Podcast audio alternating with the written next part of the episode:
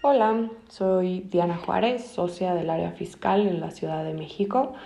Eh, hoy les voy a hablar un poco sobre el tratamiento fiscal a los servicios digitales en México. Em, ¿Cuándo se vuelve relevante este tema? Bueno, cuando una empresa que es residente en el extranjero presta servicios digitales a un usuario localizado en México. Cuando decimos servicios digitales estamos hablando de servicios que se prestan a través de una plataforma o a través de algún medio electrónico eh, que generalmente son automatizados, es decir, requieren una intervención humana mínima.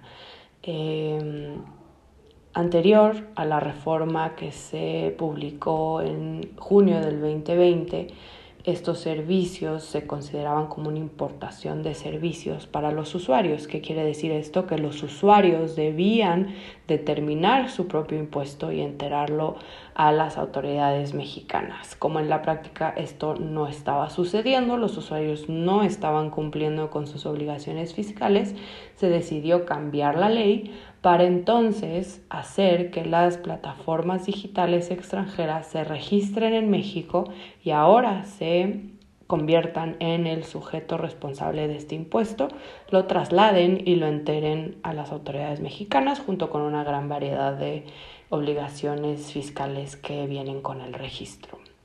Em, principalmente estamos hablando de cuatro tipos de servicios digitales, streaming en general, de cualquier tipo de contenido digital.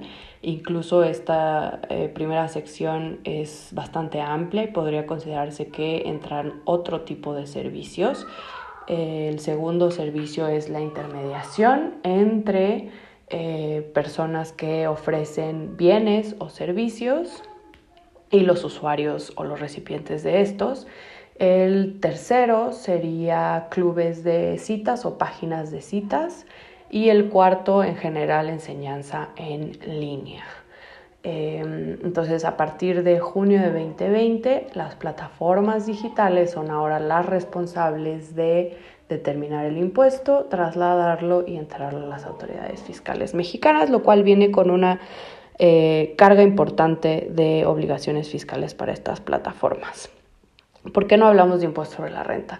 Bueno, como, como mencionaba, el impuesto sobre la renta es un tema de tributación internacional y eh, bueno, recientemente se llegó a un consenso por parte de la OSD para empezar a cambiar las reglas de tributación para estas empresas multinacionales que prestan este tipo de servicios y otros tipos de servicios, no nada más es exclusivo a los servicios digitales.